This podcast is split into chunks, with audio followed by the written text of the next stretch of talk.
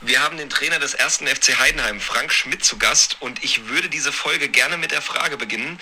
Herr Schmidt, wie enttäuscht sind Sie von der Performance Ihres Lieblingspodcasts in den letzten Monaten? Was für eine bescheuerte Frage, Entschuldigung, aber wie, wie so groß soll die Enttäuschung sein? Wir haben eine große Chance gehabt, wir haben von einer Lebenschance gesprochen, ähm, dass, dass wir mega enttäuscht sind ähm, heute. Vor allen Dingen auch, ja, wie es dann zustande gekommen ist insgesamt. Es war extrem schwer für uns. Ähm, es ist bitter.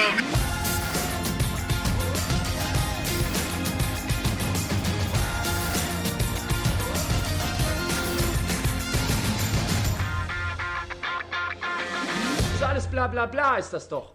Es war eine große Enttäuschung. Aber jetzt sind wir wieder da. Ohne Salzstangen, ohne Tee, ohne jegliche Geräusche. Obwohl, Salzstangen hast du wahrscheinlich im Haus. Das glaube ich nicht, sie liegen wirklich auf dem Fußboden. Oh nein, das kann ich nicht glauben. Ja, Dennis, wie sehr habe ich den Jingle vermisst? Ja, mindestens so sehr wie ich. Das stimmt wohl. Ich, ähm, ich würde direkt auch äh, gerne nochmal einen neuen Vorschlag vom Stapel lassen. Und zwar, lass uns das mit dem gegenseitig Vorstellen am Anfang nochmal konsequent durchziehen. Okay. Also, mir gegenüber sitzt Max. Der gute Max. Das ist die schlechteste Vorstellung gewesen, die ich je gesehen oder gehört habe. Ey. Und ich bin Dennis. Okay, also eigentlich hätte ich das jetzt übernommen und irgendwie sowas gesagt wie der Draufgänger der Podcast-Szene. Er ist das Enfant terrible der, der Hörergemeinde in ganz Hamburg City und darüber hinaus. Dennis Tietke, meine Damen und Herren. Ja, aber unsere Hörer kennen uns doch, die wissen doch, dass das Quatsch ist. Na gut, aber wie würdest du dich selber noch vorstellen, um das zu vervollständigen? Ja, damals, als wir uns kennengelernt haben, war ich äh, Max malträtiert. Stimmt, in der Uni. Ja. Aber der malträtierende Max kommt in einem Podcast, glaube ich, auch nicht so geil rüber. Ja, ich habe debattiert. Das passt wiederum eigentlich ziemlich geil auch. Ja. Na gut, aber schließen wir die, die Vorstellungsrunde mal ab. Ähm, für alle Fans des ersten FC Heidenheim, ich muss euch enttäuschen, Frank Schmidt ist leider nicht physisch hier anwesend. Also er hat uns wirklich nur diese kurze Audiospur zukommen lassen. Seine Enttäuschung ist wohl noch zu groß, aber wir versuchen das mal in einer der nächsten Folgen mit reinzupacken, dann auch als, als Gast. Ja. Leider ist er nicht da. Ähm, wenn du, immer wenn ich den Namen jetzt Frank Schmidt höre, dann sehe ich den schiefen Kopf, wie er mich, wie er mich fragend anguckt. Ja, das äh, ist ein wandelndes Meme geworden, wenn du mich fragst. Also natürlich äh, auch überhaupt erst über die Relegation, denn ich glaube, davor kannten viele Leute, die sonst auch eben nur Bundesliga gucken, Ja. wenn überhaupt, äh, den Namen Frank Schmidt überhaupt nicht, geschweige denn ein Gesicht dazu. Aber das hat sich jetzt auf jeden Fall erledigt, wenn du mich fragst. Wobei, wer ist berühmter, der Koch von Heidenheim oder Frank Schmidt? Er seit äh, vorgestern auf jeden Fall der Koch. Es ist oder, unfassbar. oder die Köchin, es waren ja mehrere. Ja, stimmt, aber die ich- oben auf der Tribüne saßen. Ich dachte, der, also der mit der Suppenkelle und der Pfanne in der Hand, da Ja, habe ich waren diesen. mehrere. Ehrlich, Mhm, ich habe immer diesen einen im, im Hinterkopf, aber vielleicht habe ich zufällig dann nur immer nach vorn geschaut. Ja, ganz schön Alarm gemacht. Äh, dann noch die Spielerfrauen ins Stadion geholt. Ja, Aber auch genauso schnell mussten sie wieder gehen. das stimmt wohl.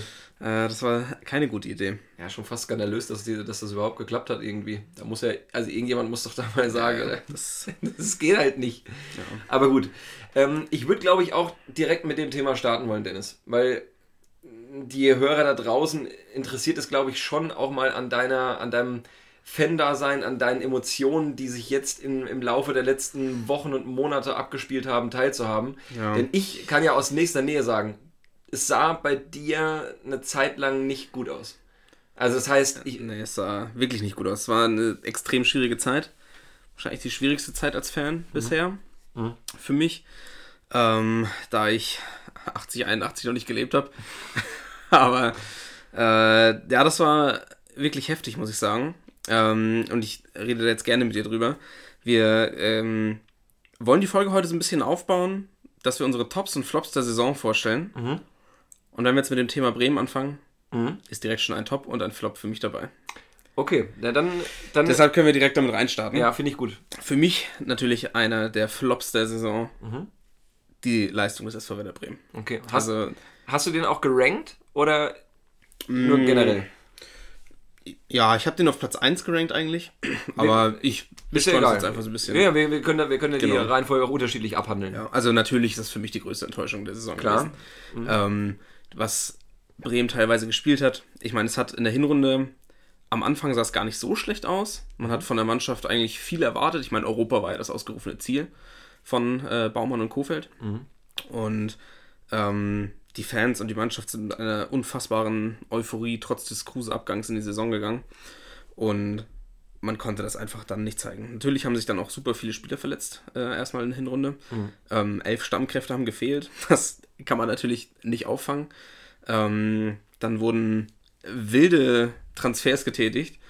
Ähm, Du meinst in der Winterpause? in der Winterpause vor allen Dingen, die jetzt auch nochmal ordentlich ins Geld gehen. ja. Ähm, weil die äh, Kaufverpflichtungen äh, jetzt geltend werden. Ähm, aber im Großen und Ganzen konnte man auch damit den Abwärtstrend nicht stoppen. Und dass Werder Bremen jetzt noch in der ersten Liga spielt nächste Saison, ist fast ein Wunder. Ja. Ja, auf jeden Fall. Und ich nehme mal an, ein Wunder, was dich auch zu deiner Top-Bewertung bringt. Richtig. Okay. Dann äh, für mich natürlich, äh, was äh, auf Platz 1 der Tops der Saison stehen muss, ist der letzte Spieltag und das Relegationsrückspiel. Natürlich. Äh, Rückspiel. Vollkommen klar. Ähm, das geht natürlich nicht anders. Ich meine, der letzte Spieltag, es war eine ganz besondere Situation, weil ich in Lütjenburg an der Ostsee war und ähm, mit äh, einem Kumpel Flo zusammen Fußball gucken wollte dort. Also wir waren mit unseren Freundinnen da in dem Haus und an der äh, Baden in der Ostsee und so. Das war auch super schön. Aber ich konnte am Samstag natürlich an nichts anderes denken als an Fußball. Und wir haben uns eine Kneipe rausgesucht in Lütjenburg, die Sky, also die alle Spiele überträgt. Und haben den Fehler gemacht, nicht vorher da anzurufen und sind dann um 15.10 Uhr dort gewesen und es hing ein Schild an der Tür. Aufgrund der aktuellen Corona-Situation bleiben wir geschlossen. Worst Case. Also Ja. absolute Horrorvorstellung für jeden Fußballfan. Ich glaube, äh, jeder von euch wird schon mal in der ähnlichen Situation gewesen sein.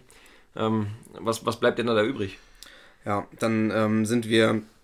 Ich habe zum Glück äh, mein Datenvolumen aufgeladen für den Fall der Fälle, Okay. dass ich äh, das auf dem Handy gucken kann. Was natürlich nicht die geilste Option gewesen wäre, aber ähm, ich hatte es in der Hinterhand und wir sind dann durchs, äh, durchs kleine Städtchen. Ich weiß gar nicht, wie viele Einwohner. Lütjenburg hat nicht viele. Ich würde sagen, keine Ahnung, keine 50.000. Okay. Und ähm, haben versucht, irgendein Restaurant zu finden, die aber alle erst dort um 18.30 Uhr oder so aufgemacht haben. Ah, ist das bitter, ey. Das heißt, die letzte Möglichkeit war, dass wir uns äh, an eine kleine Bäckerei draußen an den Tisch äh, gese äh, gesetzt haben, uns einen äh, Kaffee bestellt haben und auf dem Handy, auf dem kleinen Handy-Display die Konferenz geguckt haben. Oh Mann, ey. Weil er ist Gladbach-Fan, für euch ging es ja auch noch, äh, auch noch um was. Klar, klar. Deshalb ähm, war ich damit einverstanden, die Konferenz zu gucken. Klopfen die Nachbarn schon wieder? Nee, das war Nee, das nur war irgendwas. Steckdose. Ja, okay. Also deshalb war ich einverstanden, die Konferenz zu gucken. Außerdem musste ja nicht nur Bremen gewinnen mit vier Toren am Ja, ja, besten, klar. sondern auch noch Union gegen Düsseldorf gewinnen. Das war ja eigentlich noch das wichtigere Spiel, um Genau, das das war zu sagen. Ja. noch, noch wichtiger, ja. Deshalb äh, war die Konferenz das Mittel der Wahl. Und äh, wir haben dann auf meinem kleinen Handybildschirm das geguckt und ich habe wirklich, äh, äh, also was da alles passiert ist, laut geschrien. Die Touristen in dem Ort äh, hatten, glaube ich, schon ein bisschen Angst. Irgendwann ging dann auf einmal monsunartige Regenfälle los. Wir haben uns in die Sparkasse gerettet und haben dann in der Sparkasse die letzten 30 Minuten des Spiels geguckt. Okay. Ähm, und ja, das war einfach, das waren unfassbare Emotionen. Du bist mit der Mannschaft durchs Höllenfeuer gegangen Ja. an dem Tag. Und ich glaube, sie hat es honoriert. Genau. Und dann natürlich die Relegation. Ähm, erst das Hinspiel 0 zu 0. War, da dachte man dann wieder, ja, jetzt, das passt auch, wenn wir das jetzt einfach nicht schaffen. Das passt zur Saison, wenn wir es nicht schaffen gegen Heidenheim. Wenn wir die Abwehr nicht knacken können. Aber im Rückspiel äh, ist man dann ja auch extrem glücklich in Führung gegangen. Aber auch Durch extrem ein, schön. Durch ein extrem schönes Eigentor, muss man sagen. Ähm, und am Ende hat es dann irgendwie gereicht. Ja, ja, ja. ja also äh, vielleicht auch ganz kurz für die, die das äh, Hinspiel der Relegation nicht gesehen haben von euch. Man muss da wirklich auch den Bremern zugute halten. Es ist ja in den Relegationsspielen häufig so, dass der Bundesligist versucht, das Spiel zu machen, weil er eben auch, naja, dadurch, dass er eben Bundesligist ist, ähm, auch gleichzeitig als Favorit ins Rennen geht. Ähm, es waren äh, auch beim Hinspiel schon teilweise monsunartige Regenfälle ähm, äh, im Weserstadion. Das heißt, die Spieler konnten kaum noch gucken, so, so ähm, dick äh, sind die Regentropfen da vom Himmel gefallen. Und ähm, zwischenzeitlich kam noch ein Gewitter. Dann wurde auch, glaube ich, äh, überlegt oder es gab Kommunikation beim Schiedsrichter gespannt, ob man das Spiel nicht auch abbrechen oder unterbrechen sollte. Ähm, man hat es dann durchgezogen, aber man hat, also dadurch konntest du keine Spielkultur auf den Rasen bringen, wie man sich wahrscheinlich beim Heimspiel vorgenommen hätte. Und ja, das ist natürlich eklig. Ja, zum Ende hin musst du noch froh sein, dass du das Hinspiel nicht mit, äh, mit 0-1 verlierst. Äh, Gab es ja nach der Ecke noch die riesen Kopfballchance, ich glaube für Bärmann, Ja. wenn mich nicht alles täuscht. Ähm, aber so wie du es dann sagst, im, im Rückspiel konntest du sehr schnell die Weichen dann eben auf Sieg stellen und jetzt im Endeffekt sagen halt, gibt es solche Memes im Internet, wo es wieder heißt, ja, ähm, Auswärtstorregel ist Allergeilste für Bremen und so, aber wenn wir mal ehrlich sind, der Elfmeter, der war Ja, das äh, diskutabel zumindest. War, die, die Nachspielzeit war schon anderthalb Minuten drüber und es hat halt im Endeffekt auch einfach nichts mehr daran geändert, denn direkt danach wurde abgepfiffen. Ja. Genau.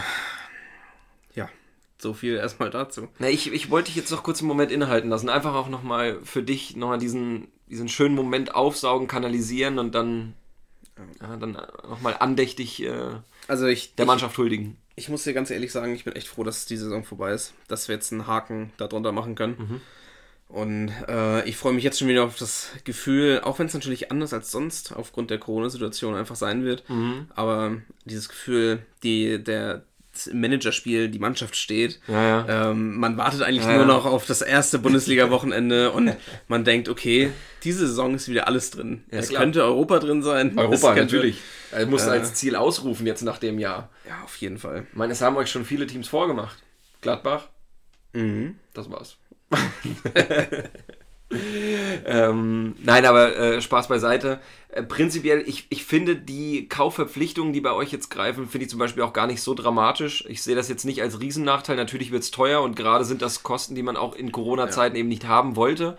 Aber ähm, auf der anderen Seite ein Leo Bittenkurt für 7 Millionen, ein äh, Toprak für 4 Millionen, gerade weil Bremen, finde ich, jetzt auch in der Innenverteidigung nicht übermäßig stark besetzt ist, mit einem sehr alten Moisander, mit einem Velkovic, der zwar stabil ist, aber ich finde auch nicht jetzt, also den würde ich niemals als den, den Abwehrchef dort hinten sehen.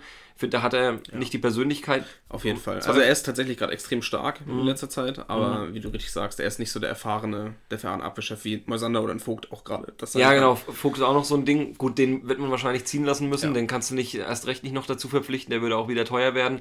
Aber bei Selke zum Beispiel hat man ja ein Jahr Zeit, sich jetzt wieder diesen Speck anzufressen, um dann diese Kaufverpflichtung auch eben wahrnehmen zu müssen. Und im Idealfall wird ja aus ihm nochmal was. Ja. Das, na gut, er ist jetzt 24, glaube ich. Oder 25 schon. Ja, auf Aber- jeden Fall mit Mitte 20 ist ja voll okay. Ich glaube 24, aber ähm, das heißt, er hat noch Potenzial. Aber ähm, bei allen drei Spielern ähm, muss ich sagen, ist, die können alle sehr geil sein, Mhm. aber sind auch schön Wetterfußballer. Ähm, Bittenkurt hat Tage, an denen er super geil Fußball spielt, da gucke ich mir das richtig gerne an. Mhm. Dann hat er aber auch wieder Tage, da geht einfach gar nichts. Und das Einzige, was er macht, ist ein Foul in Rückwärtsbewegung. okay. Und ähm, das, ja, schwierig. Und beim Toprak finde ich eigentlich einen total geilen Spieler. Ähm, aber ist halt jetzt auch relativ viel verletzt Das stimmt, ja. und äh, sehr anfällig.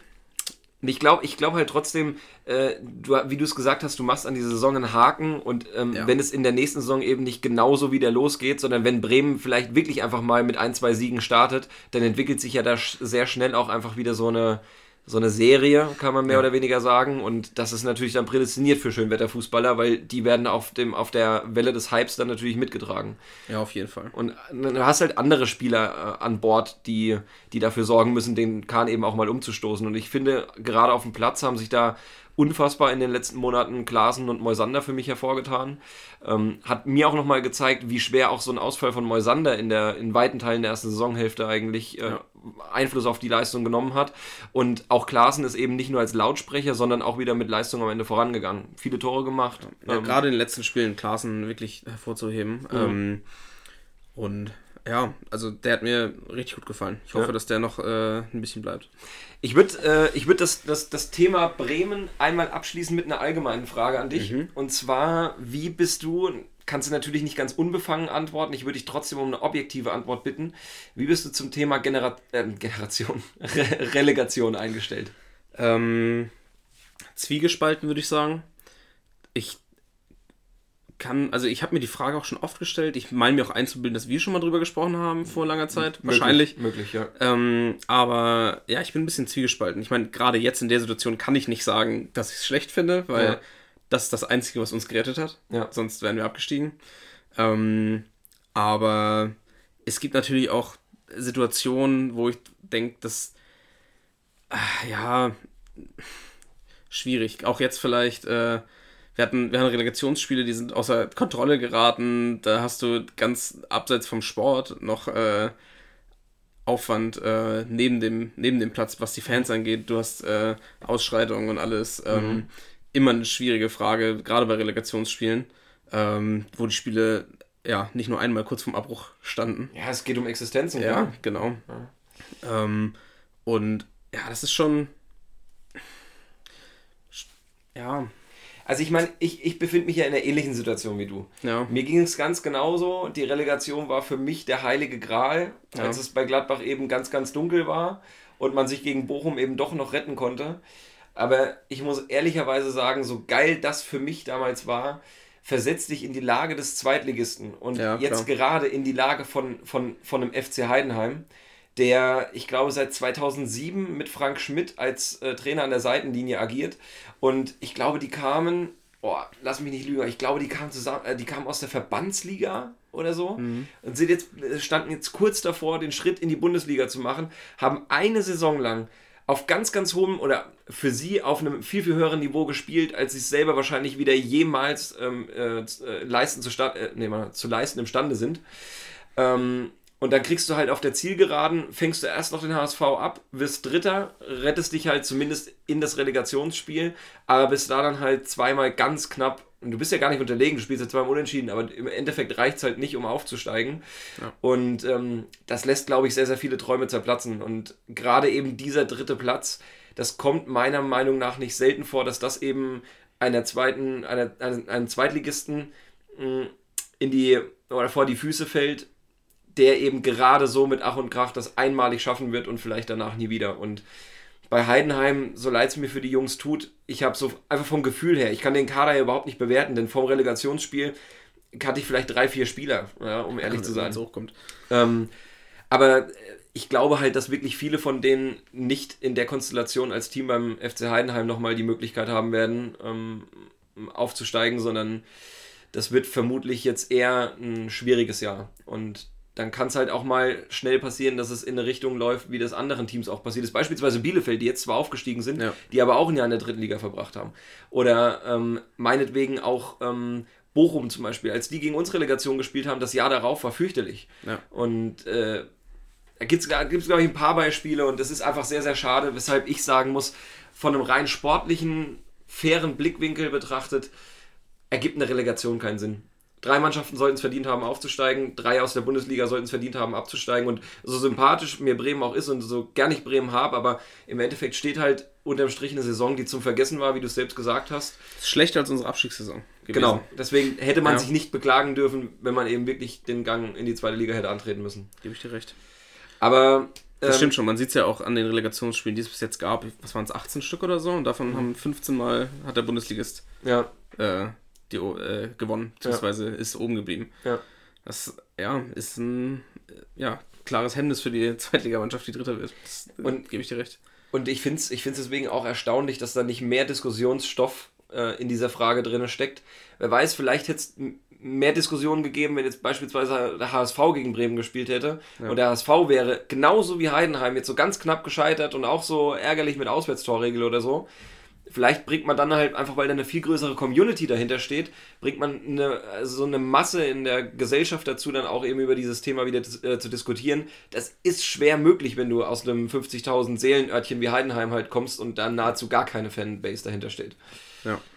Aber gut, ähm, es ist jetzt leider wie es ist. Ich glaube, wenn, wenn wir das Ding hier einmal abbinden wollen, wir wären beide eher der Meinung, dass man eine Relegation auch getrost wieder abschaffen könnte. So gern ich mir die Spiele auch angucke, denn man sieht eben, da stehen dann 22 Leute auf dem Platz, die kämpfen bis aufs Blut. Klar, das wollte ich auch nochmal sagen. Für den Zuschauer ist es natürlich geil, also für, vor allem für den neutralen Zuschauer ja. äh, kann es natürlich auch, ähm, ja, sind das auch geile Spiele. Äh, also die man sich anguckt, wo halt noch, näher, wo halt viel mehr drinsteckt als genau. das Fußballspiel. Genau. Sondern genau. wo halt einfach die Emotionen ja. so krass sind wie in keinem anderen Spiel der Saison. Ja allein auch wie die, was die für eine Stimmung auf der Tribüne gemacht haben, sowohl die Heidenheimer als auch die Bremer. Ja, da, genau. sind, da sind Sachen zutage gefördert worden, eine Kuhglocke, eine Rassel, die Küchengeräte. Ja, es ist wirklich, es ist wirklich ganz, ganz ein illustres Sammelsorium gewesen, einfach an, ja, ja einfach an, auch an Mentalität, die sich da im ganzen Betreuerstab irgendwie breit gemacht hat. Und das heißt nicht nur Trainer, Co-Trainer, Athletiktrainer, Mediziner, sondern eben selbst das Küchenpersonal. Und das schon,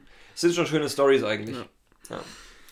Wie gesagt, schade für Heidenheim. Ich würde es ihnen gönnen, im nächsten Jahr nochmal einen neuen Anlauf zu starten, aber ähm, ich bleibe bei meiner Meinung. Ich denke nicht, dass es für Heidenheim auf absehbare Zeit nochmal so eine Chance geben wird. Denke ich auch nicht. Okay, dann würde ich vorschlagen, Dennis, du hast jetzt schon uns zwei Sachen aus deiner Liste präsentiert. Ja. Ich würde gerne starten mit Platz 3 meiner Top 3 Liste. Okay, da bin ich sehr gespannt. Und zwar habe ich mir da eine Mannschaft herausgepickt, die ich löblich hervorheben möchte, aufgrund unterschiedlicher Perspektiven. Mainz. Du sagst Mainz? Ne, hätte ich jetzt gedacht, dass du. Nee, tatsächlich, tatsächlich War nicht. eher ein Witz. Ach so, okay. Nee, nee. Um Es ist Mainzer Fans und unseren Zuhörern nochmal Nee, zu nee. necken. Ähm, es ist tatsächlich Union Berlin. Mhm. Denn äh, die erste Bundesliga-Saison von Union steht unter einem sehr, sehr guten Stern. Also Ja. wirklich, wenn du das Gesamtpaket betrachtest. Was ist passiert vor der Saison? Man hat den Kader aus meiner Sicht sehr, sehr sinnvoll ergänzt. Ähm, anders als, als, bei, als es bei Paderborn beispielsweise der Fall war, eben nicht, äh, nicht nur dieses Gerüst, also gut, das Gerüst ist bestehen geblieben, aber du hast dir alte, ähm, erfahrene Spieler mit Gentner, mit Subotic dazu geholt und äh, ich finde, das hat im Laufe der Saison halt Früchte getragen. Gerade Gentner war Stammspieler von der ersten Sekunde an, hat jetzt seinen Vertrag verlängert, ist da sofort angekommen Sogar Tore geschossen. so Tore geschossen, ja, stimmt, ist er nicht für bekannt. Nee. Stimmt schon. Ähm, und das hat alles sehr, sehr gut funktioniert. Also sportlich hat man nicht nur den Erfolg, dass man eben mit dem Abstieg, ich glaube, wann hat er sich Union gerettet? Zwei, drei Spieltage vor Schluss? Mhm, ja. Wenn ich alles täusche. Also gefühlt war das Ding schon bei denen schon länger. Ah ne, genau, am drittletzten Spieltag haben sie sich gerettet und die letzten beiden Spieltage ging es schon um, um nichts mehr. Ähm, äh, äh, neben, nebenbei hat man es eben noch geschafft, auch die interne Stadtmeisterschaft gegen Hertha zu gewinnen. Auch ein großer Erfolg, sehr viel Prestige. Ja. Ähm, die Fans waren super, Äh, absolute Bereicherung, was die Fankultur angeht für die gesamte Bundesliga, haben wir, glaube ich, im Podcast schon immer mal wieder erwähnt. Ähm, ähnlich gestrickt wie bei Pauli, ähm, verteidigen die Mannschaft bis zur letzten Sekunde, geben niemals auf, immer Support. Und zum Beispiel Gladbach hat es ja auch in der Hinrunde äh, leidvoll ähm, erleben müssen, ähm, bei Union zu spielen, in der alten Försterei, das ist kein Vergnügen. Und da sind nicht, ist nicht nur Gladbach gescheitert, Dortmund hat dort auch, glaube ich, mit zwei Toren Unterschied Ja. verloren, wenn ich nicht alles täusche, vielleicht sogar drei. Ähm, also das ist schon, ist schon so ein bisschen Hexenkessel, hat jetzt schon nach der ersten Bundesliga-Saison die eine oder andere gute Geschichte zu erzählen. Ja. Und ähm, äh, was ich am, am aller, allergeilsten fand, muss man wirklich sagen, und da wirst du mir als Bremer wahrscheinlich zustimmen, am letzten Spieltag, wo es für die Mannschaft um nichts mehr geht, sie sind gerettet, die ganz, ganz viel Druck, Ballast fällt von den Spielern ab und trotzdem, ja, fegen die nochmal Düsseldorf mit 3-0 aus dem Stadion? Ja. Oder 3-1? Weil- Nee, zu null. war zu null, okay. Also das ist, äh, das finde ich wirklich à la Bonheur, denn äh, auch selbst große arrivierte Mannschaften wie Dortmund schaffen es nicht mitunter, ähm, der Wettbewerbsverzerrung da entgegenzustehen, sondern lassen sich halt am letzten Spieltag auch nochmal 0-4 von Hoffenheim abschießen. Ähm, und da muss ich sagen, Hut ab Union, das ist wirklich, das ist wirklich klasse. Äh, Das muss ich auch sagen. nebenbei, hast du das mit dieser Bieraktion mitbekommen von ja, den Fans? von den Fans von Bremen, dass sie. ich ich habe es nur, ich hab's nur einmal so ganz kurz gesehen. Was, wie ist das zustande gekommen? Hast du das mitgekriegt? Ah, ich weiß gar nicht mehr genau, die, äh, es gab halt äh, Fans von Werder, Ja. die dann, glaube ich, einen Laster gemietet haben oder so. Ja. Und äh, zur alten Försterei einfach den Laster voll Bier gebracht haben als Dankeschön äh, für dieses äh, für diese Schützenhilfe im letzten Spiel. Ja, das muss, also es muss irgendwie über so einen Twitter-Aufruf Ja, entstanden irgendwie sein. sowas. Also das, das hatte ich noch gelesen. Irgendwie ein, ein, paar Fans haben aus Jux und Dollerei gesagt, Ja. hier komm, ich bringe euch einen Kasten vorbei, wenn ihr das heute regelt. Ja, Dann genau. haben sich da auf einmal ein paar angeschlossen und dann waren, glaube ich, ah, ich habe die Zahl gelesen, ich meine, es waren dann irgendwie 11.000 Euro Spendengelder, die äh, teils Ja. in Bier investiert wurden, aber teils auch in soziale Projekte von äh, in Berlin und auch in Bremen. Finde ich eine super Sache. Richtig schöne Geschichte noch drumherum. Ja, das ist richtig cool. Auch, äh, ich glaube ja, dass ähm, in der Kabine bei Union vor dem Spiel äh, Felix Groß und Uja nochmal die Mannschaft angefeuert haben, Ja. dass das äh, nochmal ein wichtiges Spiel sein kann für einen Traditionsverein in der Bundesliga. Ja, Uja auch direkt getroffen, ne? Ja, genau, 2-0, Uja hat das erste Tor gemacht, ja. Ja. Ein bisschen reingestolpert, aber trotzdem. Hey, dafür ist er bekannt. Ja, klar. ähm, aber das war, war natürlich cool. Ja. Wie ist äh, so deine Bewertung von der ersten Bundesliga-Saison? Ja, mega. Also Union macht super viel Spaß. Ich meine, das hat ja fast jeder oder viele Stimmen hat man vor der Saison gehört, okay, richtig cool, dass sie dabei sind, die werden wieder runtergehen nach der Saison, Ja. aber denen gönnt man es, dass sie mal ein Jahr Ja, mit ja. oben mitspielen und dass sie das natürlich beweisen, dass sie nicht nur mitspielen, äh, nicht nur halt ein Jahr mitspielen und dann wieder runtergehen, sondern dabei bleiben können und das Niveau halten können, das ist natürlich mega geil. Und du sagst, also der Kader besteht aus hauptsächlich sympathischen Spielern auch noch dazu. Mhm. Ähm, den Subotic-Transfer fand ich mega gut. Ähm, das macht, äh, macht richtig Spaß. Ja, auch, äh, auch Urs Fischer als Trainer. Genau, Super geiler ja. Typ, Mann. Ja. Also bestätigt mich auch mal wieder in meiner Wahrnehmung, dass Schweizer einfach die, die besseren Menschen sind. nee, ist echt ein geiler Typ. Also ist immer, immer sachlich, Da kann ich nichts gegen sagen. sachlich, freundlich, mit einem, mit einem sehr hohen Fußball-Sachverstand auch ausgestattet. Ähm, der passt wie die Faust aufs Auge dorthin, wirklich. Ganz, ganz, ganz, ganz tolle Geschichte. Mein, mein Platz 3 der gesamten Top 3 in der Bundesliga-Saison 1920. Cool. Habe ich eine sehr gute Überleitung. Dann, Bin äh, gespannt. Ich würde von Top zu Flop gehen, Ah, okay. aber in der gleichen Stadt bleiben. Uh, ja, ja, ja, nicht schlecht. Da äh, wirst du schon wissen, worauf es hinausläuft. Ja, natürlich. Denn äh, mein Platz 3 und äh, ist trotz des Labadia-Effekts Mhm. Hertha BSC. Ah, ich dachte Tasmania Berlin. Achso. ja, da kann ich leider nicht viel zu sagen zu dem Verein. Ja. Ähm, ja, der Big City Club mit dem äh, Großinvestor, Ja. das hat richtig gut funktioniert. Ich meine, da haben wir auch schon in Podcast-Folgen äh, gegen Ende des Jahres drüber gesprochen. Ähm, ja, recht viel sogar.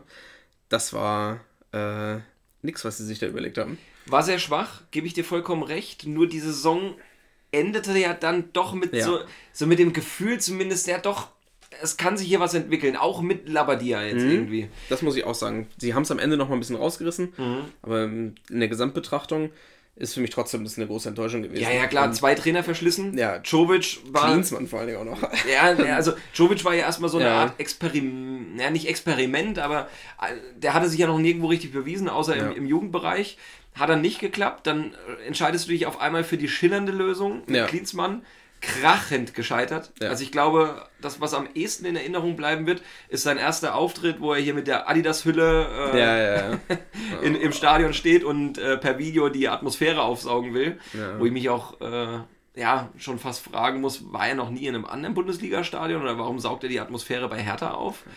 Äh, weiß man ja, das, das liegt, es ist ja ein Laster vom, vom Hauptstadtclub, das ist, sie ist einfach nicht, dieses Gefühl nicht transportiert bekommen, so wirklich so ein Verein zu sein, wo, wo alle zusammenstehen, wo sie alle verbinden, Es liegt an der Laufbahn. ja, wahrscheinlich. Also auch auf, nee, aber auch Berlin ja generell häufig graue Maus einfach. Und Klar. natürlich hat man vor der Saison Riesiges Stadion, was, was du nicht voll kriegst. Ja. Äh, dann, als, ja. als, als Stadt mit 4 Ja. Millionen Einwohnern kriegst du ein Stadion nicht voll, Mann. Das ist schon traurig. Das hast du in den anderen europäischen Hauptstädten definitiv nicht. Da äh, guck dir Madrid an. Da spielen zwei Mannschaften Champions League. Und Ja. mit ganz unterschiedlichen Fankulturen, aber auch immer natürlich. Ey, gut, brauchen wir, brauchen wir nicht zu erklären, warum Atletico und Madrid sehenswert und Real sehenswert sind, aber. Ah, naja, eher, gut. Ähm, ich, ich, äh, ich, ich versteife mich hier schon wieder drauf. Ähm, nichtsdestotrotz, ähm, ich würde da wirklich nochmal herausstreichen wollen, dass ich der Meinung bin, mit Labadia könnte schon so eine Art neue Zeitrechnung beginnen bei Berlin. Ich weiß nicht, ob um, das noch, siehst, um das noch zu vervollständigen, Alexander Nuri Mhm. war ja auch noch da. War der auch noch drin? Ach stimmt, der war ja zw- über ja, ja, zwischen, zwischen Klinsmann und äh, Scheiße. Lavadia war Nuri da, Ist ein der Jahr dann, gewesen. der dann auch nochmal äh, ja, die große Hoffnung sein sollte und äh, nicht nur Interims, sondern auch noch fester Trainer Ja. äh, bleiben sollte. Das hat man dann auch wieder irgendwann gekippt Ja. und Labadia hat übernommen. Aber selbst als Labadia übernommen hat und dann in der Corona-Zeit, Mhm. Da hat man auch nochmal gesehen, selbst wenn es gut, äh, als es wieder besser lief, Mhm. was für äh, Leute da spielen.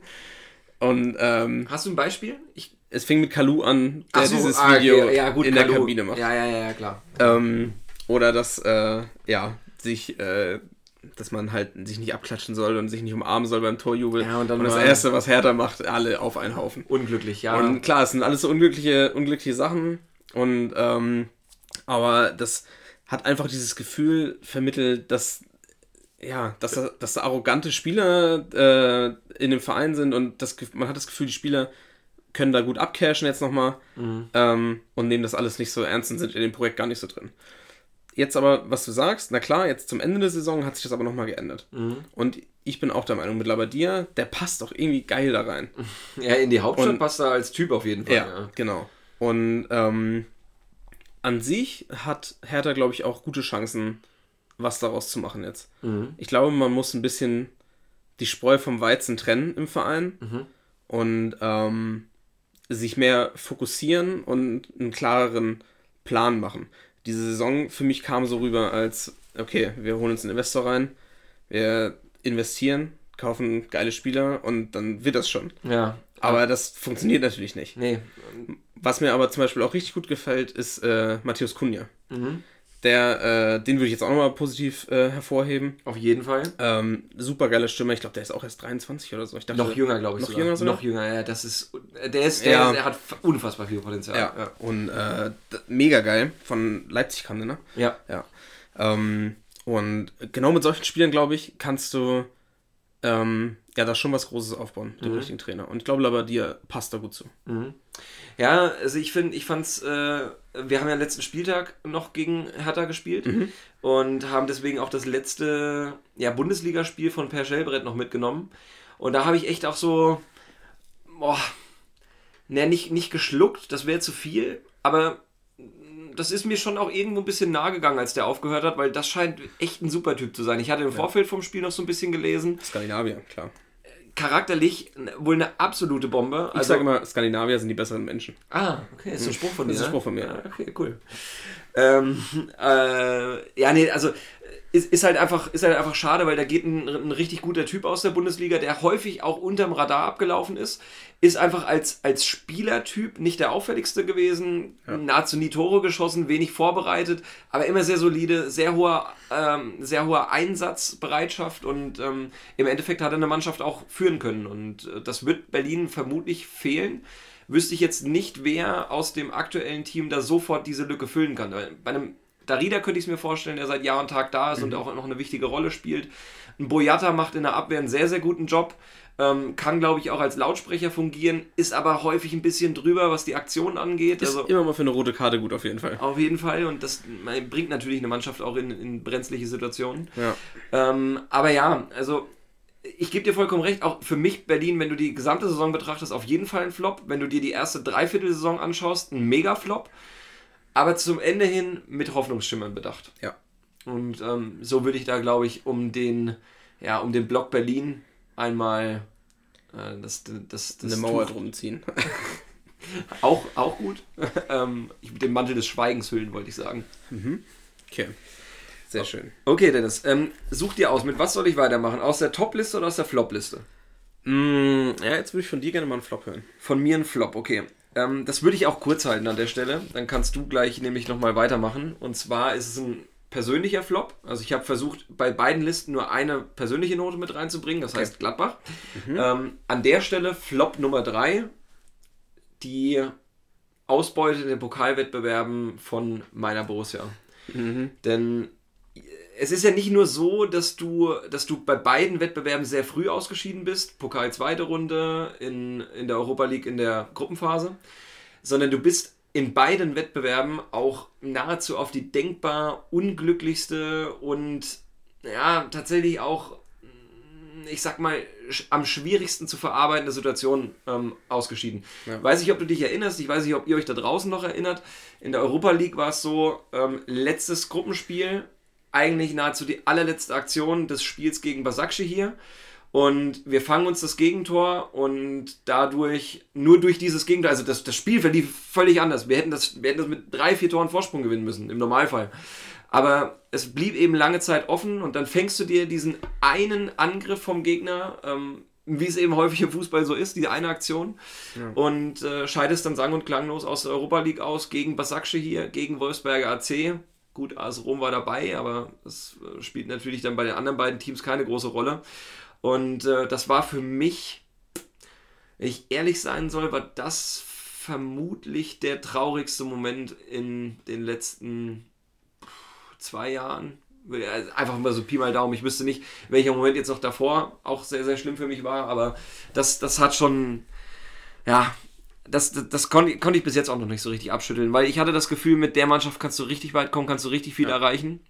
Und jetzt dann auch in dem, im nächsten Monat noch die anderen deutschen Vertreter in der Euroleague spielen sehen zu müssen, das wird mir auch nochmal wehtun.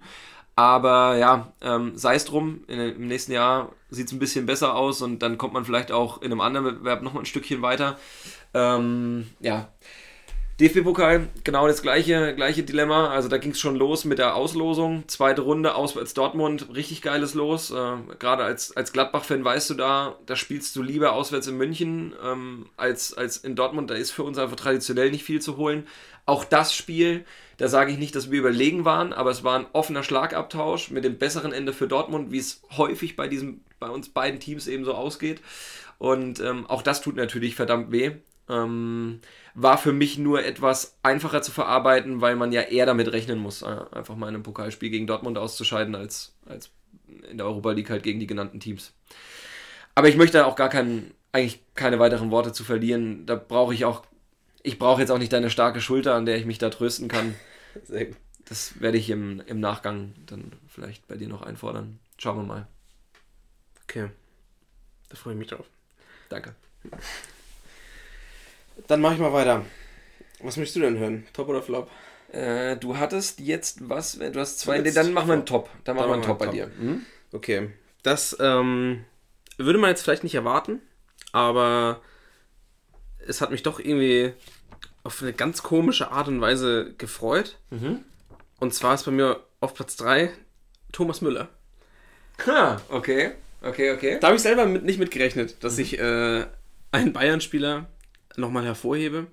Und da muss man natürlich ganz klar sagen, Thomas Müller hat profitiert von äh, der Führung unter Flick. Mhm, natürlich. ähm, dass er nochmal so zurückkommt, hat als Spieler, hat glaube ich keiner erwartet in dem Gefüge FC Bayern München. Äh, Wenn man sieht, was da auf der Bank saß diese Saison, Thiago, Coutinho, solche Spieler, wenn du solche Spieler von, von der Ersatzbank bringst, ähm, und dann hast du dann Thomas Müller Storchenbein, der auf einmal einen Vorlagenrekord äh, aufstellt. Ey, pervers. Das ist krass. Ja. Also da äh, ziehe ich meinen imaginären Hut vor.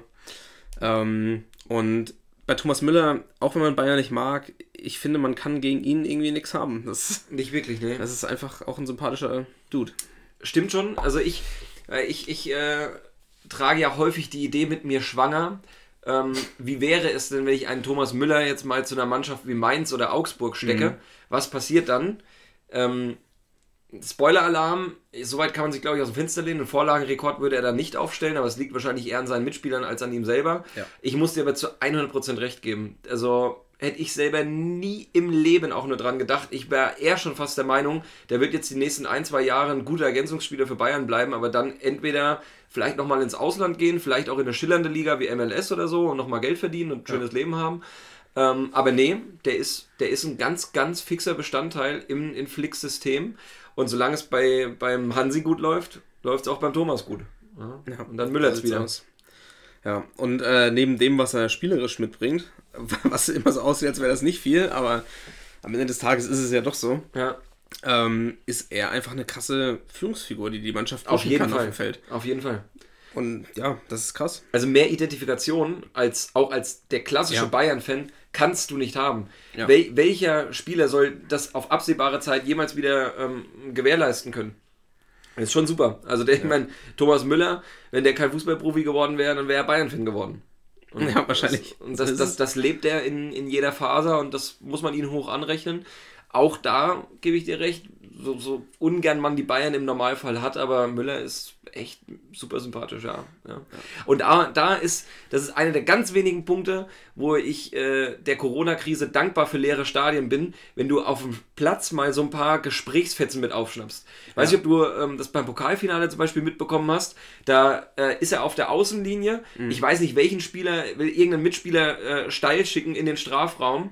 Ähm, der Spieler denkt nicht so weit, macht nicht mit und du hörst halt übers Außenmikrofon, wie Müller ruft, den Pass spiele ich seit zehn Jahren genauso. Warum läufst du denn nicht dahin? Und das finde ich halt, finde ich halt saugeil, einfach das, sowas auch mal mitzubekommen. Das ist Ja. schon echt schön. Äh, da eine ganz wenigen positiven Eigenschaften von Corona. Aber ist eine sehr gute Wahl gewesen, denn ähm, Natürlich würden sich jetzt viele bei, im Bayern-Kader entweder auf Flick als Trainer stür stürzen, weil der hat das Unmögliche möglich gemacht auch, nachdem die Bayern schon mehr oder weniger abgeschlagen waren nach der Hinrunde. Auf jeden Fall. Ähm, äh, oder Lewandowski, der lange Zeit äh, noch mit dem, mit dem Gerd Müller-Rekord geliebäugelt hat. Am Ende, glaube ich, jetzt mit 33 oder 34 Toren Ich abgeschlossen. 33. Ja, oder? Es ist Ja, einfach nur, es ist krank. Es ist krank. Der hat mehr oder entweder genau ein Tor im Schnitt geschossen oder mehr sogar. Ich weiß jetzt nur, dass er am Ende äh, einmal gelb gesperrt gegen uns gefehlt hat, deswegen Mhm. kann er maximal 33 Spiele gehabt haben, aber ich glaube, der war auch noch einmal verletzt oder so. Ähm, auf jeden Fall müsste man auch noch mal positiv zumindest erwähnen, aber als Figur und auch was die Erwartungshaltung angeht, hat Müller das auf jeden Fall noch deutlich übertroffen als der ganze Rest vom Bayern-Kader. Ja. Würde mir kein anderer einfallen. Davies ist vielleicht auch noch zu nennen, den du vor der Saison auch vor allem nicht als Linksverteidiger so bockstark dann auf der Rechnung hattest. Seit heute ein Marktwert bei Transfermarkt von 60 Millionen. Ja, das ist krass. Boah, ziemliche Erfolgsstory. Und Davies übrigens, ähm, ich weiß nicht, ob wir schon drüber gesprochen haben, auf äh, sozialen äh, Kanälen sehr gut unterwegs und das ist ein sau sympathischer Kerl. ja, Der ist so sympathisch. Der hat eine Freundin, die äh, auch kanadische Nationalspielerin ist für Fußball und jetzt bei, also die haben beide bei Vancouver gespielt, wenn Ja. ich wirklich, oder bei, ja, ich, Ah, hätte, ich- ich, hätte ihn jetzt spontan irgendwie zu San Jose äh, nee, gesteckt, aber glaube ich eher, dass es Vancouver war. Bin ich mir nicht ganz sicher. Vancouver Ähm, Whitecaps. Mhm. Auf jeden Fall haben die beide da gespielt, haben sie sich kennengelernt. Ja, Und beides so junge Talente. ja. Und er ist zu Bayern gegangen und sie zu PSG. Oh, krank. Und äh, jetzt sind die halt hier in Europa zusammen, Mhm. hatten während der Corona-Zeit äh, viel Zeit zusammen und äh, haben wirklich extrem lustige Videos auf äh, Instagram und äh, den sozialen Kanälen zusammen gemacht. Und der ist einfach mega sympathisch und auf dem, auf dem Boden geblieben. Das hatte ich so noch gar nicht auf dem Schirm. Den muss ich mir dann Ja. auf jeden Fall mal anschauen. Kann man sich auf jeden Fall mal reinziehen, seinen, äh, seinen Social-Media-Auftritt. Ja, was mich natürlich viel mehr interessiert ist, wie sieht die Freundin aus? Ja, die ist schon gut. Geht Ja, ja. die ist gut. Machbar. Doable. Wir wollten ein bisschen seriöser sein. Und in der ersten Folge haben wir es schon wieder. Ja, weiß ich jetzt nicht, warum, also, warum Erfolg bei uns, erfolgreichen Podcastern, das ist, ist attraktiv, das zieht die Frauen an. Alles klar. Ähm, irgendwas wollte ich noch sagen zu Bayern. Ach so, nee, was mir noch eingefallen ist, weil du es gerade eben angesprochen hast, mit äh, was man jetzt alles hören kann im Stadion äh, während der Corona-Zeit. Das macht tatsächlich richtig Spaß. Und ich finde nicht nur, was die Spieler untereinander sich an den Kopf werfen Ja, ja. teilweise, das ist schon richtig geil, Ja. aber auch die Kommunikation mit dem Schiedsrichter ist richtig geil. Ja, ja. Dass man endlich, äh, dass man das auch mal so mitbekommt. Ja, und die Schiedsrichter sind so bossy, ey. Ja, und ist, die hauen Sprüche raus, das Ja. ist saugeil. Ja. Ich weiß gar nicht, beim, es war bei irgendeinem Bremen-Spiel, ähm, ich glaube, was der Storks, bin mir nicht ganz sicher. Mhm. Auf jeden Fall haben, äh, haben sich die Bremer lautstark über eine Entscheidung äh, beschwert, ob es, ich glaube, Handspiel oder kein Handspiel oder sowas. Und äh, sind wirklich auf die Schiedsrichter zugerannt und haben gesagt, so, alle weg, hier gibt es fünf Meinungen, aber nur eine Entscheidung. Und zeigt die, Und zeigt die Pfeife. noch. Ja, ja. Ist, ja, ist so geil. Er hätte nur noch in die Kamera zwinkern müssen Ja. von Sky, das wäre so geil gewesen, ey. Genau. Ja, ja Äh, gebe ich dir vollkommen recht, auch, auch eine richtig gute Sache. Ja. Trainerkommunikation ist auch so ein Ding. Da gibt es zwar Ja, eher weniger stimmt. witzig, sondern da geht schon derbe zur Da Sache. geht schon gut zu Sau, ja. Auch Kofeld war da gut dabei. Ähm, aber ja, nee, das, das, das vielleicht kriegt man es ja hin, auch auf Dauer. Bei der, bei der NFL kriegst du ja auch immer so vom Spielfeldrand so Eindrücke, Mhm. irgendwie mic'd up nennen die das ja, glaube ich, meistens oder so. Ja, marked up. Äh, Habe ich gesagt, Ja. glaube ich. Habe ich äh, versprochen. Ja, aber das ist tatsächlich, äh, das finde ich auch immer ziemlich geil, wenn man da so Einblicke bekommt. Ja, und das könnte man vielleicht auch auf die Bundesliga übertragen. Würde mich auf jeden Fall freuen. Gute Für mich war es auch positiv, dass man jetzt im Weserstadion, ich weiß nicht, was Sky mit den Außenmikrofonen da macht, aber es hat Spiele gegeben, da hat man das gesamte Spiel von der ersten bis zur 90. Minute Kinder gehört, die offensichtlich hinter der Werderbank positioniert waren Ja. und wirklich 90 Minuten gerufen haben: Pizarro, Pizarro, Pizza, Pizza, Pizza, Pizarro, Claudio. Und es, es hat keiner, hat hat's gemerkt bei Sky. es hat keiner gecheckt. Und so ein Kind wird halt auch nicht müde, ne? nee, die wurden wirklich nicht müde, die haben es durchgezogen. Wie geil wäre es denn gewesen, wenn, wenn du die ganze Zeit das Kind rufen hörst und dann kommt einfach nur irgend so ein dumpfer Knall oder einmal ist Ruhe. ah, schön. Sehr gut. Äh, Zeit rennt uns schon wieder davon. Ja, ich, ich mache auch ähm, mit einem Top weiter, weil die Bayern da teilweise involviert sind. Nämlich meine Top 2. Ähm, und zwar geht es um die ja, um den, um den Wettbewerb als solchen in der Bundesliga in der letzten Saison. Denn so deutlich und souverän die Bayern am Ende jetzt Meister geworden sind, Ja.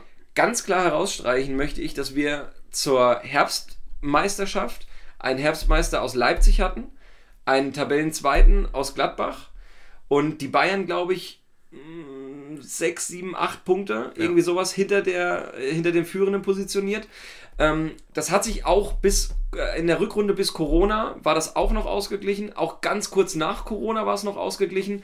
Aber spätestens, das muss man dann fairerweise schon sagen, ab dem 28. Spieltag, als Dortmund gegen die Bayern verloren hat, war das Kind in den Brunnen gefallen. Und ähm, wie die Bayern auch nach dem Restart gespielt haben, äh, boah, ich meine, gegen uns, gegen, gegen uns haben, ähm, haben so viele, äh, so viele Spieler gefehlt, dass sie mit, mit Zirkzee und mit Cuisance äh, in der Startelf beginnen mussten, mehr oder weniger. Und trotzdem, das war von allen elf Spielern eine dermaßen souveräne Leistung. Ähm, ja, also ich, ich muss wirklich sagen, sie haben es im Endeffekt verdient geschafft. Aber ich bin, äh, ich bin wirklich froh, dass die, dass die Bundesliga ähm, über weite Strecken den Bayern Paroli bieten konnte und ich spreche dann der Bundesliga eben als Gemeinschaft. Ähm, denn wir hätten auch, wir hätten auch lange Zeit uns nicht gewundert, wenn eben Leipzig, Dortmund, äh, Gladbach oder auch Leverkusen, die ja auch dann nochmal rangekommen sind, ähm, eben äh, Meister geworden wären. Ja, das stimmt. Da kann ich nicht äh, widersprechen. Also ich finde, es war auf jeden Fall ausgeglichen als die Jahre davor. So vom Gefühl her. Ja, das auf jeden Fall. Ja. Schade, dass jetzt am Ende dann doch wieder. Mal abwarten, denn aber- ich, ich denke schon einen Schritt weiter.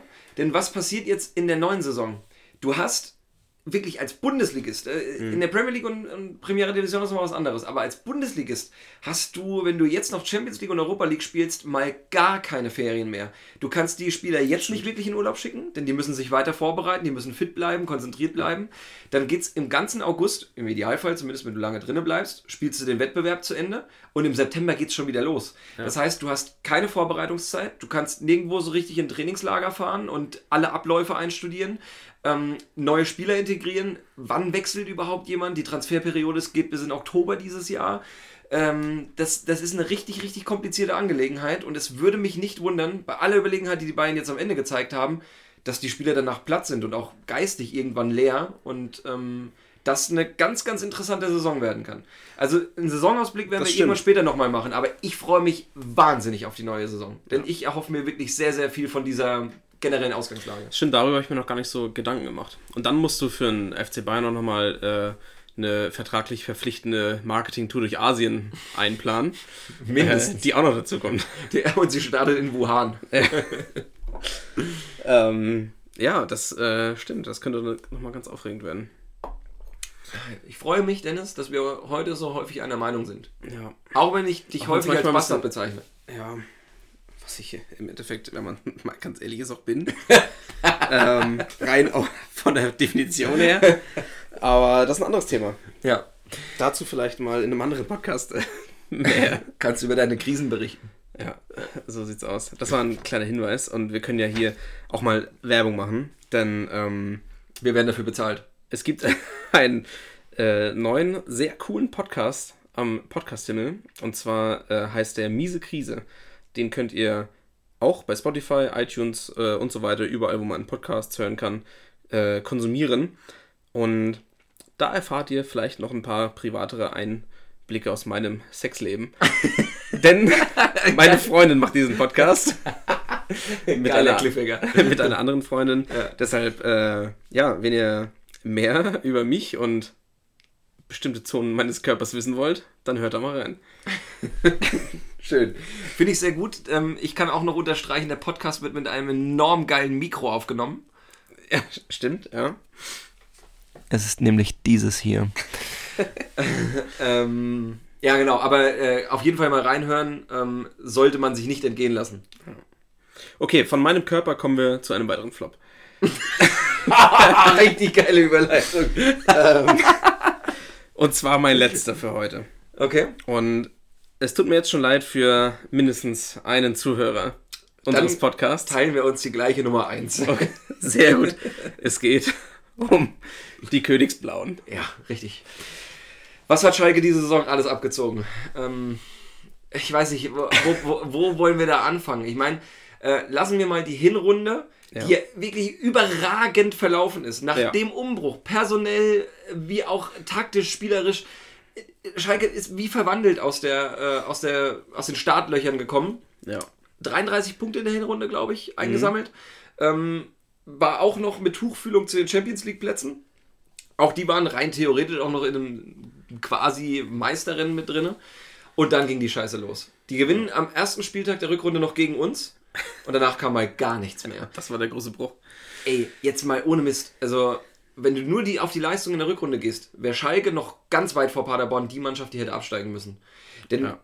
jetzt auch mal, wenn du die Punkteausbeute beiseite lässt, äh, die ja mickrig war, wirklich absolut mickrig, ähm, die Spielkultur, das, das, das ging einfach irgendwann nicht mehr. Du konntest es dir nicht mehr angucken.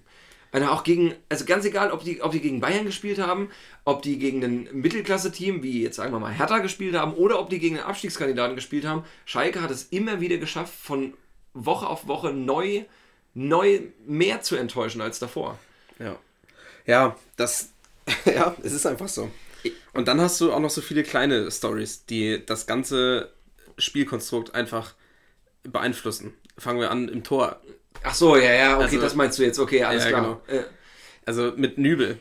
Du hast die große Story um, um Nübel, er wird gehen, dann gibst du ihm keine Chance mehr, stellst einen Schubert ins Tor, wo man am Anfang denkt, ja okay, das, der könnte was werden, aber im zweiten Spiel stellt sich eigentlich schon heraus, okay, man muss einfach nur draufhalten. ja, da, Und dann rutscht er irgendwie durch. da denke ich mir doch, Schubert, bleib bei deinen Leisten. genau. ähm, ja, das, und dann ist man auch so durcheinander. Also das, Ja, die einen, die einen sagen, äh, im Winter Gregoritsch großartig verpflichtet, den musst Ja, du noch genau. spielen. Die anderen Ja. sagen, lass mal nur die jungen Wilden ran, das hat jetzt alles keinen Zweck mehr hier, wir brauchen da frisches Blut auf dem Platz. Dann muss man auch wirklich, so fair muss man sein. Ähm, Harit hat die Mannschaft durch ganz, ganz weite Teile der Hinrunde getragen und war, er war wirklich das Schlüsselelement im Schalker Spiel. Ja. Dann fällt er halt nahezu irgendwie, zumindest für mich gefühlt, das liegt jetzt auch schon wieder so weit zurück, aber die gesamte Rückrunde aus, leistungstechnisch zumindest, fällt er auf jeden Fall die ganze Rückrunde aus. Und auf einmal hast du da ganz, ganz wenig Spielkultur nur noch auf dem Rasen. Also dann hast du niemanden mehr für den überraschenden Moment. Ähm, andere Spieler, denen man es vielleicht vor der Saison zugetraut hätte, dieser junge Rabi Matondo, der Waliser, der da äh, aus der Premier League für 18, ähm, als 18-Jähriger für 10 Millionen gekommen ist oder so, den wolltet ihr auch haben, oder? den wollten wir auch haben, den hätte ich auch sehr, sehr gerne gehabt. Und ich glaube, bei uns hätte der wahrscheinlich jetzt auch funktioniert, weil wir einfach weil wir eine gute Saison gespielt haben. Es hat bei Schalke dann jetzt, jetzt leider nicht geklappt. Und ähm, äh, so gut der Kader vor der Saison auf einmal äh, äh, vor der Saison aussah, so ja, so äh, fast schon mitleidig gucke ich jetzt inzwischen da drauf, denn ich denke Ja. mir, wie soll das denn nächste Saison besser werden? Du hast überhaupt kein Geld mehr. Also wirklich nichts. Die, ich meine, die entlassen ihre, die entlassen die, ich glaube, sind das gehandicapte Fahrer sogar gewesen, irgendwelche gehandicapten. Personen, ähm, die, der, die den Nachwuchs zu den Trainings, äh, zum Trainingszentrum bringen ähm, oder stellen, ihre, stellen den ganzen Verein auf Kurzarbeit. Das ist, oh, es ist so wild, was da jetzt in Corona abgegangen ist. Es ist wirklich, das, da, da, da, da, läuft es mir kalt den Rücken runter Ja. wenn du eine Sache rausstreichen müsstest, also ich, ich gebe dir jetzt mal drei, drei übergeordnete Themen. Das Sportliche, mh, das Finanzielle und die, ich sag einfach mal, die Lossagung der Werte, für die Schalke bisher stand. Wenn du das in eine Reihenfolge bringen müsstest, was ist, was ist für dich da, was am schlimmsten heraussticht und naja, drüber hinwegschauen kann man bei keinen von den drei Punkten, aber was ist noch am ehesten zu ertragen? Ja, also ich finde, dass äh, das schwer zu sagen ist, was das Wichtigste ist, weil alle drei Dinge sich untereinander auch bedingen. Ähm, deshalb, also ja, die spielen halt alle aufeinander irgendwie ein. So, dass, wenn das Finanzielle fehlt, dann wird das Sportliche schlechter. Ähm, die Lossagung von Werten, wie du es jetzt genannt hast, ähm, bringt irgendwie ja, den Verein aus der Spur. Dadurch leidet auch das Spielerische wieder. Äh, es kommt keine Struktur rein und wenn das Spielerische leidet, dann äh, fehlt die, äh, fehlen die Finanzen, weil man äh, ja keine Position erreicht, in der man genug Geld bekommt, um alles wieder auszugleichen. Ja, und ja. gerade wenn jetzt äh, in Corona-Zeiten Zuschauerausfälle äh, allgemein, die, ja, was alles an Finanzen fehlt, ähm, wenn du das nicht reinholen kannst wieder, dann ist das natürlich krass. Bei Bremen zum Beispiel, wo es auch wirklich extrem schlecht lief, hat man die letzten Jahre so gewirtschaftet, dass man die Corona-Krise überstehen würde, auch wenn es noch weitergeht, Ja. ohne insolvent zu gehen. Ja, ja. Und das ist einer Mannschaft wie Schalke nicht gelungen. Und das ist ja dann nicht erst ein Problem dieser Saison, sondern schon hat schon vorher angefangen irgendwo. Ja, Deshalb ist, äh, da ist viel verkehrt gelaufen. ist das für mich, glaube ich, noch schlimmer als das Sportliche, weil du das so wie eine Saison wie diese verkraften könntest. Ähm, klar, du hast jetzt eine scheiß Saison gespielt, du bist auch nicht abgestiegen, du kannst nächste Saison wieder angreifen. Deshalb ist das, glaube ich, so meine, meine Reihenfolge. Also für mich stehen ganz klar äh, der Verlust der Werte steht, glaube ich, ganz klar im Vordergrund, weil es Ja. gibt wenige Vereine in Deutschland, die wirklich so sehr über ihr fest definiertes Image kommen wie Schalke 04. Ja. Meine, wenn du an Malocha Club denkst, Asozial. Am asozialen Club. Malocha ist, der- ist der Euphemismus in meinen Augen. Ähm, dann denke ich doch zuerst an Schalke und äh, dieses, dieses Kumpelhafte. Wir, wir zusammen, wir haben zwar nicht viel, aber wir lehnen uns gegen die Großen da oben auf und äh, wenn wir eine eingeschworene Gemeinschaft sind, dann können wir alles überstehen. Selbst die, die, die Meisterschaft, die keine war, die uns die Bayern dann noch abspinzig gemacht haben. Du kommst aus allem wieder raus, aber eben nur durch Zusammenhalt. Aber dieser Zusammenhalt, der hat so nachhaltig jetzt gelitten in den letzten, wirklich, das ist ja fast erst in den letzten Tagen, letzten Wochen passiert. Alles, was mit Tönnies passiert ist, ähm, Ja, das kommt ja auch noch dazu. da- das, ach, ich weiß wirklich nicht, wo ich anfangen soll bei diesem Thema. Wir könnten eine eigene Podcast-Folge, glaube ich, als Therapiestunde nur für, für Schalke-Fans hier anbieten. Das wäre, vielleicht wäre es sogar mal angebracht. Also, ähm, wa- was ich im Endeffekt sagen will, ist, du musst als Schalke aufpassen, dass du jetzt nicht in den gleichen Abwärtsstrudel gerätst wie der HSV. Denn ich finde, das ist, es ist, das geht ähnlich los. Der HSV hat sich peu à peu zu einem, ähm, zu der Lachnummer in, in Fußball-Deutschland entwickelt. Und wenn Schalke nicht aufpasst, dann sind die der zweite HSV. Oder vielleicht spielen sie nächstes Jahr in der Relegation gegeneinander. Kann auch passieren. Äh, natürlich krass. Aber noch hat Schalke die Möglichkeit, das äh, umzubiegen. Ah, auch wenn es extrem schwer wird jetzt, weil Unfassbar schwer. super viel schiefgelaufen ist. Was mich jetzt sehr gewundert hat wiederum, die haben einen neuen äh, Ärmelsponsor präsentiert. Die hatten bisher DHL und jetzt ist draufgekommen. Ah, Ich weiß es jetzt gerade nicht. Ah, nee, doch, es war irgendeine Baufirma aus Essen. Also was, was man nicht kennt, aber die ja scheinbar ganz gut bei Kasse ist auf jeden Fall.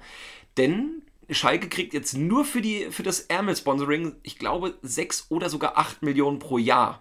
Und um das kurz einzuordnen, unser Ärmelsponsor, der auch euer Ärmelsponsor ist, das ist H-Hotels. Ich glaube, wir kriegen ungefähr so zweieinhalb Millionen. Bei euch sind es 1,82, irgendwas in die Richtung, ein bisschen weniger. Tutu als Ah, dann ist es neu. Okay, Ja, okay. okay. Ähm, auf jeden Fall ein, ein Drittel nur von dem, was, was Schalke jetzt bekommen würde für Ja. den Deal. Wir haben einen neuen Hauptsponsor jetzt vor kurzem verpflichtet, die FedEx Bank, äh, so ein Online-Broker. Und von denen kriegen wir schätzungsweise 8 bis 10 Millionen pro Jahr, aber das ist eben unser Haupttrikotsponsor, der vorne drauf ist. Das heißt, Schalke kriegt einen ähnlichen Betrag nur dafür, dass die auf dem Ärmel werben. Und das jetzt in dieser Phase, da habe ich mich echt sehr gewundert, dass der Deal so zustande gekommen ist. Kann Schalke aber natürlich furchtbar gut gebrauchen Ja. Dann ähm, weiß ich nicht, dann schmeißt man vielleicht jetzt doch nur noch die Hälfte der eher sowieso am wenigsten verdienten Belegschaft raus und dann ha- hat man die ja schon fast alle Kosten, die die Corona-Krise in den Finanzplan gerissen hat, wieder drin. Vielleicht ist der Chef der Baufirma ja auch ein Liebhaber. Der ist nicht ein Liebhaber, der ist Schalke-Fan seit erster Stunde. okay. Es ist so, der hatte irgendwie einen Migrationshintergrund und ähm, ist dann in, in den Pott gekommen und hat selber, das fand ich ganz geil, hat selber an dem Bau der äh, Felddienstarena, warte mal, wie heißt es denn inzwischen? Doch, Felddienstarena Ja, ist ne? Ah, ja. ähm, der Felddienstarena mitgewirkt als Bauarbeiter und hat sich in der halt so eine klassische vom Tellerwäscher zum Millionär-Story immer weiter hochgearbeitet und ich glaube, das hat, war tatsächlich mehr Herzensangelegenheit als alles andere, dass der da jetzt da reingegangen ist. Denn auch ganz ehrlich, als Baufirma, Ja. nach, nach dir googelt doch eigentlich keiner, oder? Wenn du da in so einem großen Stil wirbst. Schwierig. Naja, egal. Ähm, genau, aber das, ich glaube, wir können hier jetzt erstmal auch einen Deckel drauf machen. Ähm, Ja. nicht, nicht nur, weil die Zeit eilt, sondern auch einfach, weil wir wollen die Zuschauer ja nicht mit einem absolut schlechten Gefühl hier jetzt rauslassen. Genau. Deshalb kommen wir nochmal zu unseren Tops. Ich glaube, wir haben jeder noch eins übrig, wenn ich jetzt. Ich habe noch einen Flop Ah, und einen Flop? einen Top. Okay. Aber ich kann auch gerne erst nochmal, oder, ja, wie machen wir das jetzt am besten? Soll ich mit meinem Top anfangen, Ja, dann wir. Flop anschließen und dann beendest du nochmal mit einem Top, damit wir mit einem guten Gefühl rausgehen? So machen wir es. Okay. Also, Es sei denn, unser Top ist jetzt das gleiche. Nee, ist es nicht. Definitiv Okay. nicht. Weil das, das Top ist jetzt wieder aus persönlicher Sicht. Okay, Und da ah. muss ich natürlich als Gladbach-Fan einfach Natürlich. sagen, wir haben die Champions League dieses Jahr erreicht.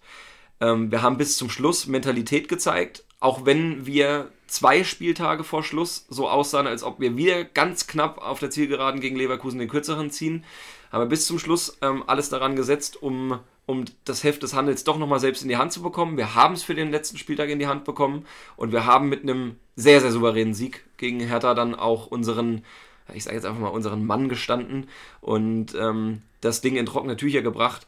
Das ist für uns, wie es Ebel immer so schön sagt, für uns ist das fast mehr wert als eine Meisterschaft, weil da hängen jetzt halt automatisch schon mal, auch im Vergleich zu einer Europa League, jetzt nicht ja. nur europäisch, hängen da 12 Millionen mehr dahinter, nur dafür, dass ich teilnehme. Dann gibt es richtig fette Gelder, wenn du einen Punkt nur holst in der Champions League, geschweige denn, wenn du gewinnst.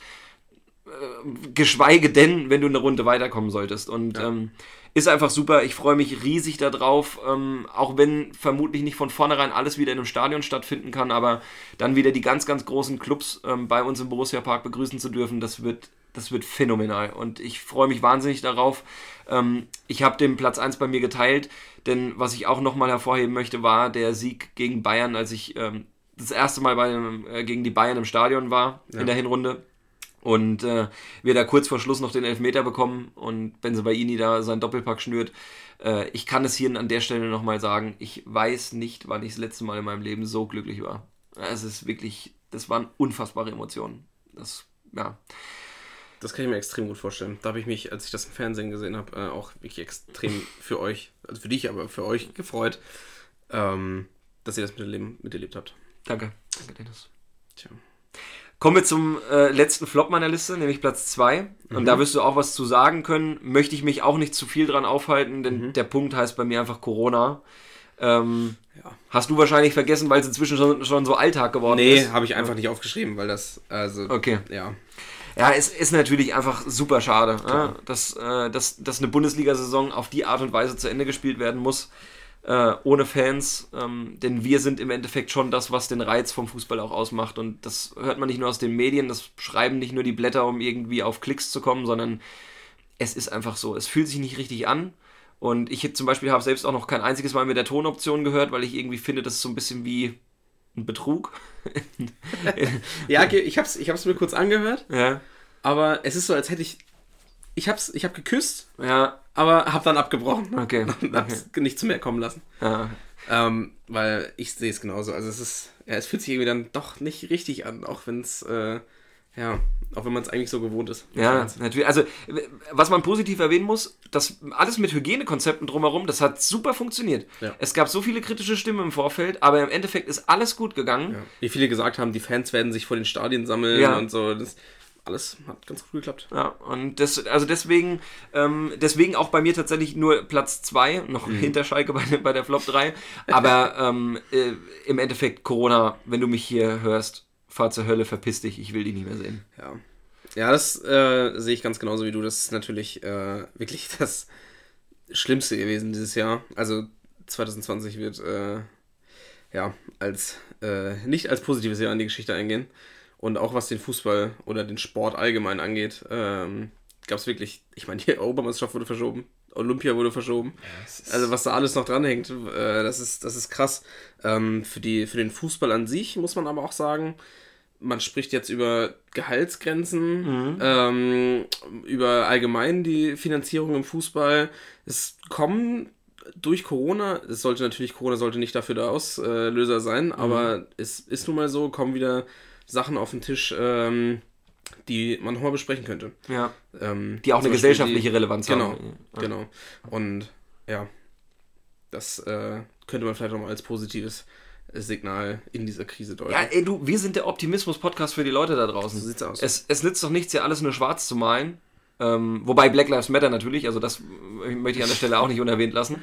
Ähm, aber äh, wir sind dafür da, um euch, um euch ein gutes Gefühl zu geben. Ja.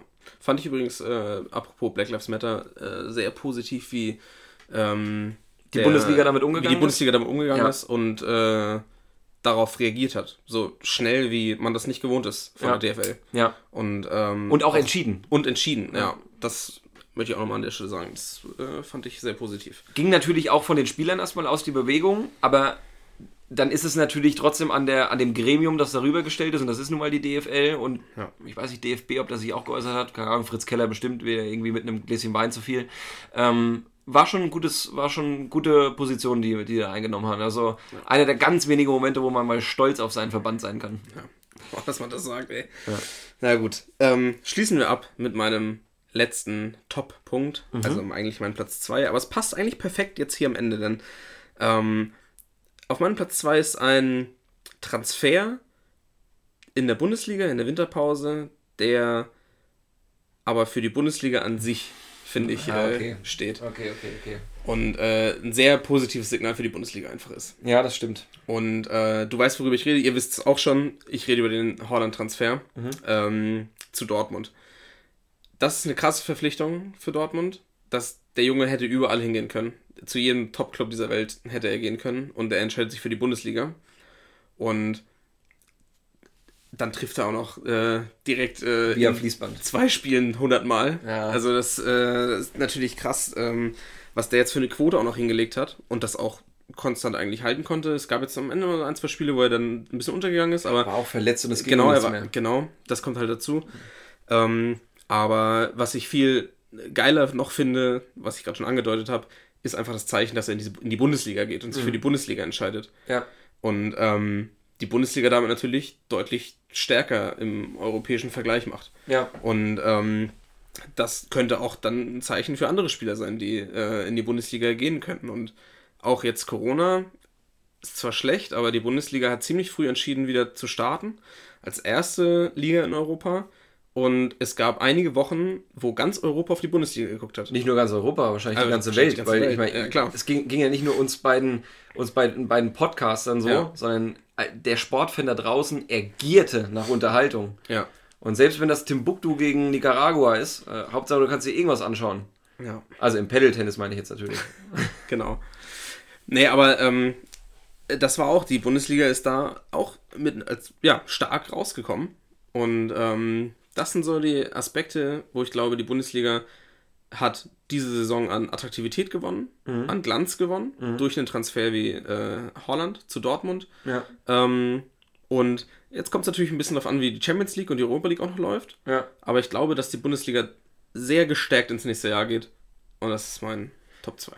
Das finde ich äh, ist wirklich ein sehr, sehr runder Abschluss für unsere Folge heute. Ähm, ich würde, ich würde jetzt, ich, das möchte ich alles so stehen lassen. Inhaltlich top, Dennis. Also wirklich da, da klatscht der Nachbar noch Applaus. Ja. Äh, ich würde aber auch gerne noch einen ganz kurzen Ausblick geben auf das, was wir zumindest geplant haben für die nächste Zeit. Ja. Wenn das auch deinen Vorstellungen entspricht. Ich möchte jetzt nicht zu viel vorwegnehmen. Ja? Mhm. Okay. Also, ähm, was wir jetzt auch in, in weiteren Folgen demnächst vorhaben, ist, wir wollen Gäste dazu nehmen. Wir wollen einfach mal probieren, was, was, wie findet ihr es, wenn da nochmal so ein ganz anderer Einschlag reinkommt? Ich meine, uns, äh, uns beide Goldkirchen, die kennt ihr ja nun zur Genüge, aber wir wollen mal zu verschiedenen Themen dann auch andere Leute einladen, die vielleicht auch mal eine ganz andere Meinung haben als wir, die äh, Und vielleicht auch mal ein echtes Expertenwissen, im Gegensatz zu uns. das könnte man auch noch mal zugute halten, das stimmt schon, ja.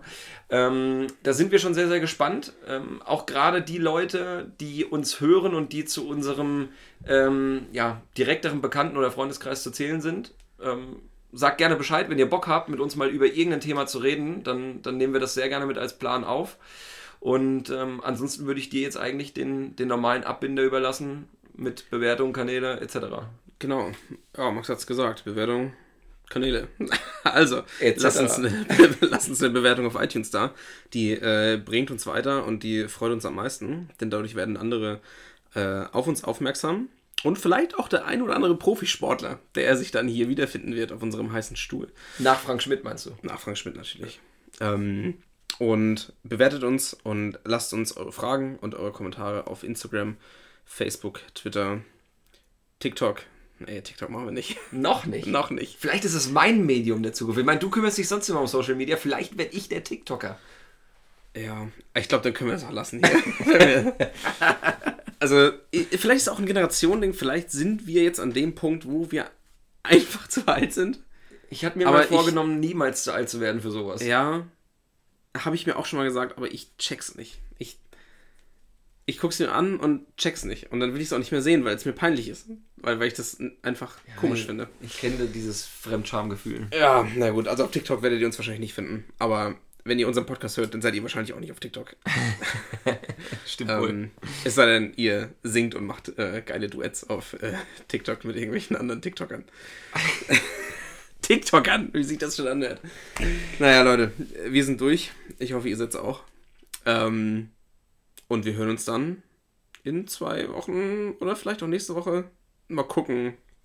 Wir versprechen hier nichts mehr, Genau. wir liefern nur noch. Genau, so sieht's aus. Ihr werdet schon mitkriegen, wenn wir wieder da sind. Leute, wir haben euch lieb. Bis bald. Ja, ist klar. Ciao, Sie.